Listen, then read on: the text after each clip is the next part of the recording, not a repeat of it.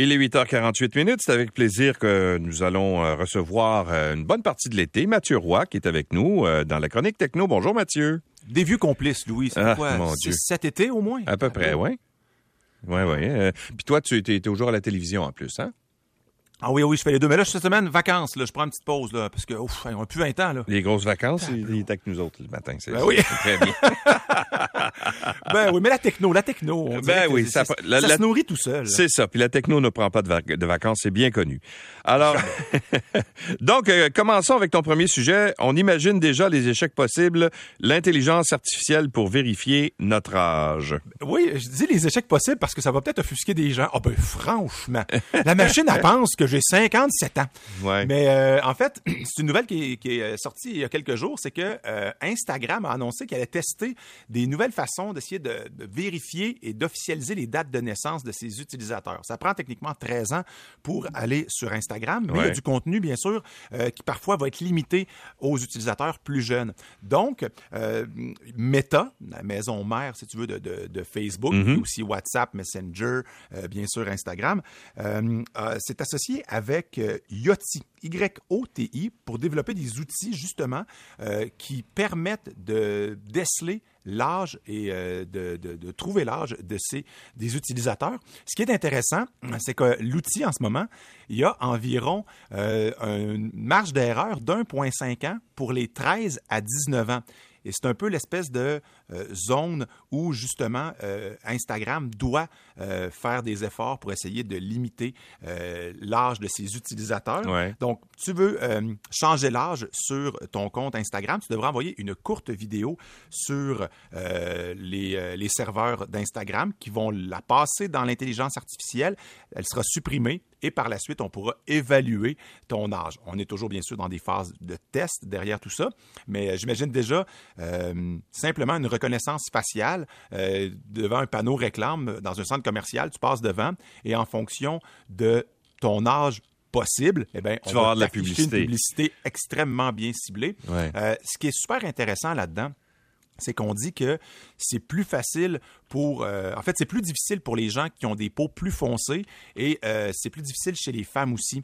Mais cette histoire de peau foncée, ça revient régulièrement et on se rend compte que euh, l'univers, la techno derrière tout le monde de la photographie, ça n'a peut-être pas été développé pour des peaux plus sombres à l'origine, j'ai l'impression, parce qu'aujourd'hui, c'est un, euh, euh, c'est vraiment un domaine dans lequel Google travaille très fort. Euh, dans, leur dernier, euh, dans leurs dernières avancées technologiques en matière Ouais. de photographie, Google disait justement qu'on était capable de beaucoup mieux rendre les photos de gens de toutes les origines, parce que bien souvent, ils se retrouvaient, par exemple, beaucoup trop foncés, moins de relief, on dirait moins de détails dans leur peau, et Google travaille intensément et énormément là-dessus. Mais moi, j'ai hâte de voir euh, euh, l'accueil que ça, que ça peut avoir. Souviens-toi, quand les centres commerciaux de Cadillac Fairview, on avait appris, c'est quoi, il y, a, il y a quelques années, là, ça fait peut-être euh, deux ou trois ans, que euh, ils récoltaient des... euh, en fait, il, y Oui, avait- il y oui, avait oui. des caméras de reconnaissance faciale, justement, pour la clientèle. Tout ça, ça avait créé une espèce de tollé. On avait dit, ben voyons donc, protection des renseignements personnels, tout ça. Alors là, là ça serait correct sur Facebook. On, a- on accepte Ça, beaucoup de choses Dieu. Facebook, je trouve.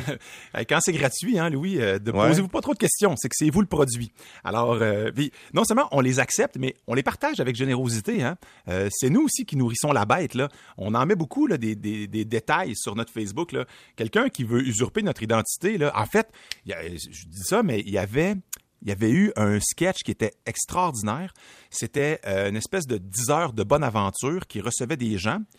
Et euh, avec les en, en coulisses, il y avait une équipe de recherche qui googlait les gens, qui allaient sur leur compte Facebook. OK. Et cette espèce de 10 heures de bonne aventure ne faisait que répéter des choses que les gens en arrière, que l'équipe de recherche trouvait sur les médias sociaux. OK, avec une oreillette, étaient- par exemple. Oui, là, on- euh, ouais. Exact. Et les gens étaient troublés à quel point, ben écoute, ce, ce, ce devin était capable de les lire et de les connaître. euh, Et Ben, hey, c'était tout du matériel qu'ils fournissaient. Là. Ah, Dans une autre mesure, il y, a, il y a plusieurs années, aux États-Unis, il y avait un preacher dont le nom m'échappe, mais qui était extrêmement populaire et qui faisait exactement ça. Quand il allait faire euh, des, euh, des, des- il allait prêcher devant devant une salle, là, ben il y avait des gens parce que les gens arrivaient puis ils devaient s'inscrire. Puis là, ben, les gens prenaient euh, leurs informations personnelles et envoyaient ça au preacher.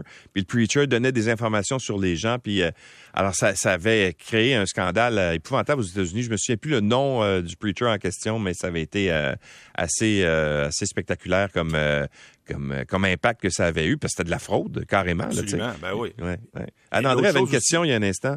Vas-y.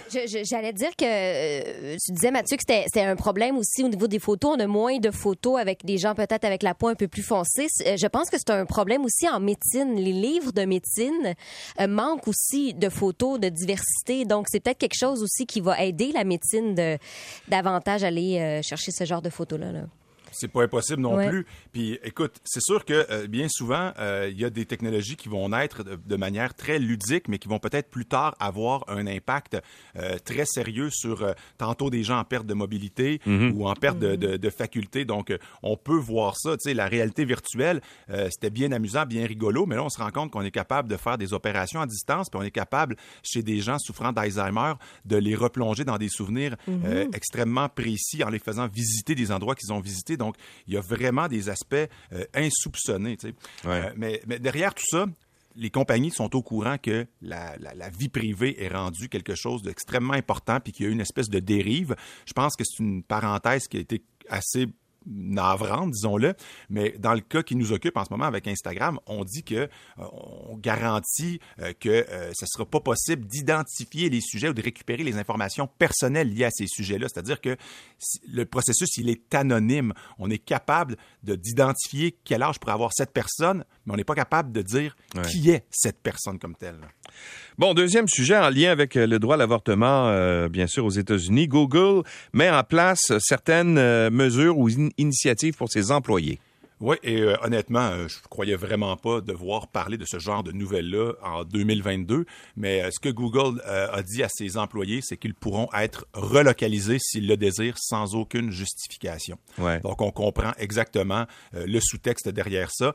Google a aussi rappelé à ses employés que dans leur plan, leur plan d'assurance médicale, s'il y a un soin qui n'est pas offert dans l'État dans lequel ils travaillent, il va être remboursé s'ils doivent se déplacer dans un autre État pour euh, avoir euh, pour avoir ce soin-là. Mm-hmm. Donc, on comprend très bien le sous-texte derrière ça, parce qu'en ce moment, aux États-Unis, on vient de, de, de, traverser une ligne qui était, euh, ben, croyait-on, infranchissable jusqu'à récemment.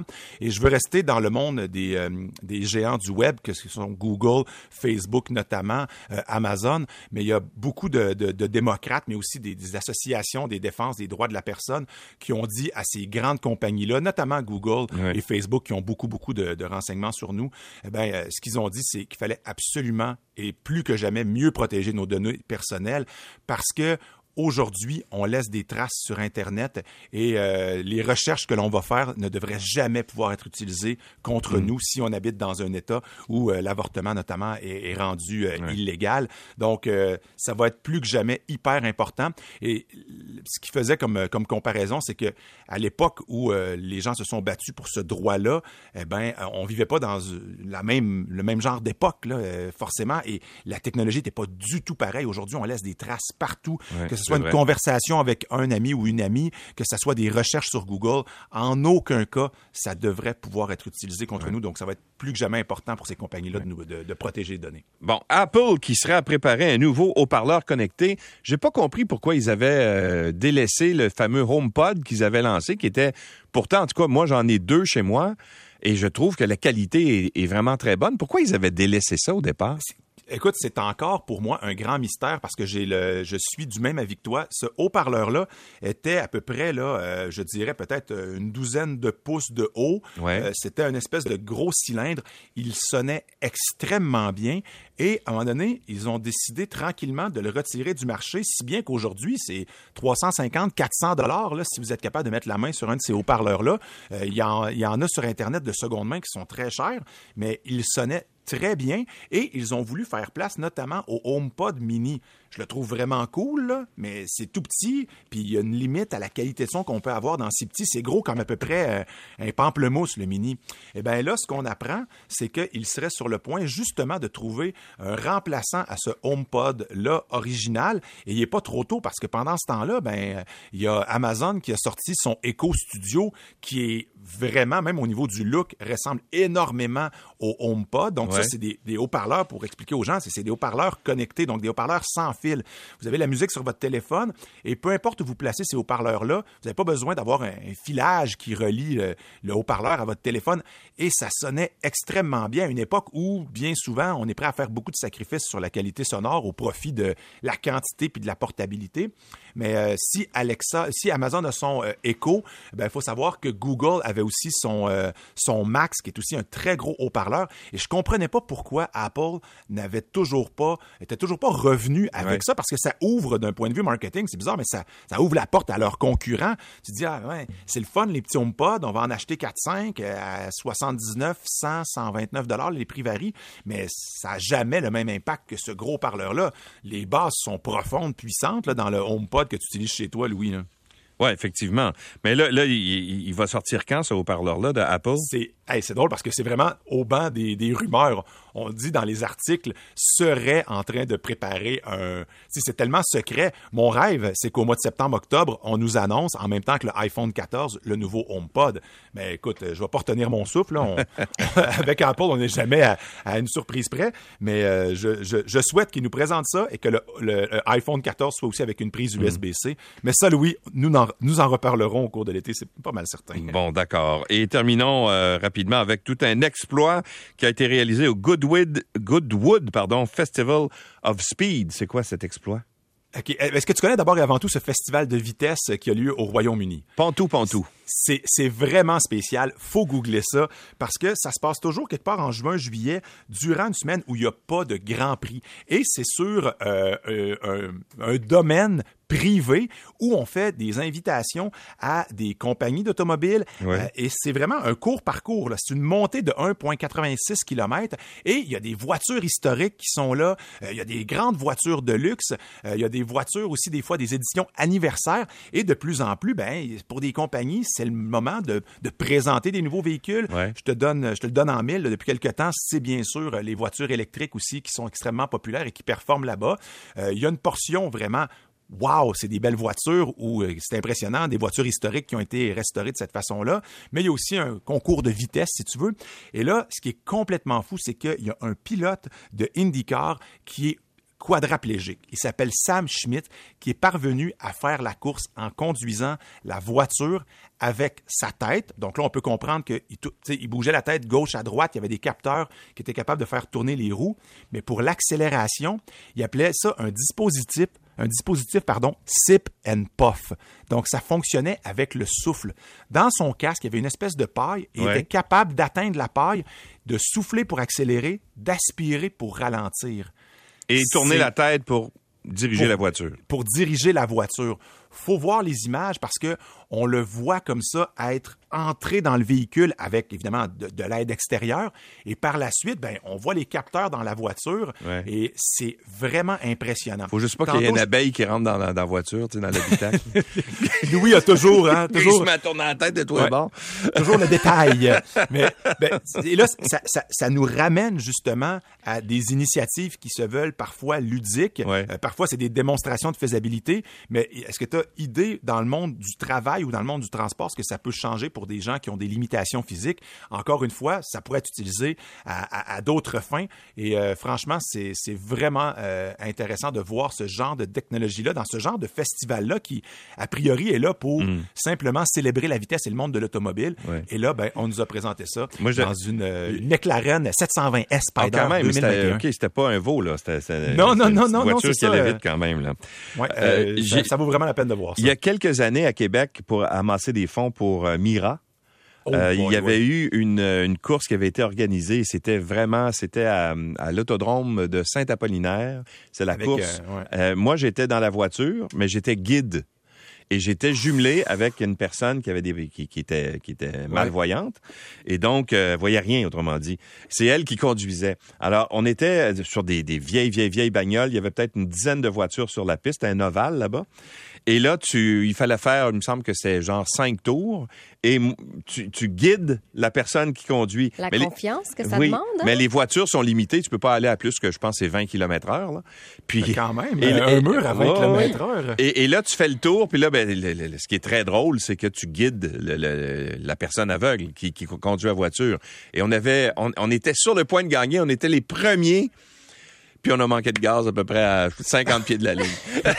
Mais c'est- fou parce que la- cette personne qui conduit fait probablement très peu, voire pas d'erreur. C'est notre vocabulaire, notre façon de Ouais, mais cette communiquer, personne-là a jamais conduit de sa vie, là. Fait qu'elle sait pas Oh, c'est quoi euh, conduire une voiture. Euh, On donne-tu un gros coup de volant, un petit coup de volant, elle sait pas, elle.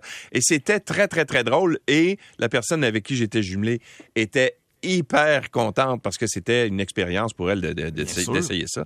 Alors c'était vraiment c'était original. Puis en plus ça sensibilisait les gens, euh, tu sais, à, à la cause bien sûr des personnes malvoyantes. C'était vraiment une belle activité. Je sais pas si ça ben, se fait encore, mais à l'époque c'était Ben, vraiment. je me souviens en tout cas d'avoir vu ces images-là. Puis Ouais. si je me trompe pas, il y avait même euh, des, des duos de gens où euh, c'était deux personnes qui, qui eux avaient euh, n'avaient pas euh, perdu la vue là. Et il y en avait une des deux qui avait euh, un bandeau Un sur bandeau, les ouais, yeux. ouais. Ouais. Bon, l'avantage de cette personne, comme tu l'as dit, c'est que cette personne avait déjà conduit, Ouais. mais quand La vient le temps de recevoir les indications exactes, Exact. je suis pas sûr que notre, notre lexique de conduite est si, euh, est Non. si avancé. Là. Sais, en, en rallye, ils font ça souvent. Là. Easy right, easy right. Ben, c'était exactement ça qu'on faisait, mais euh, c'était très, très, très drôle.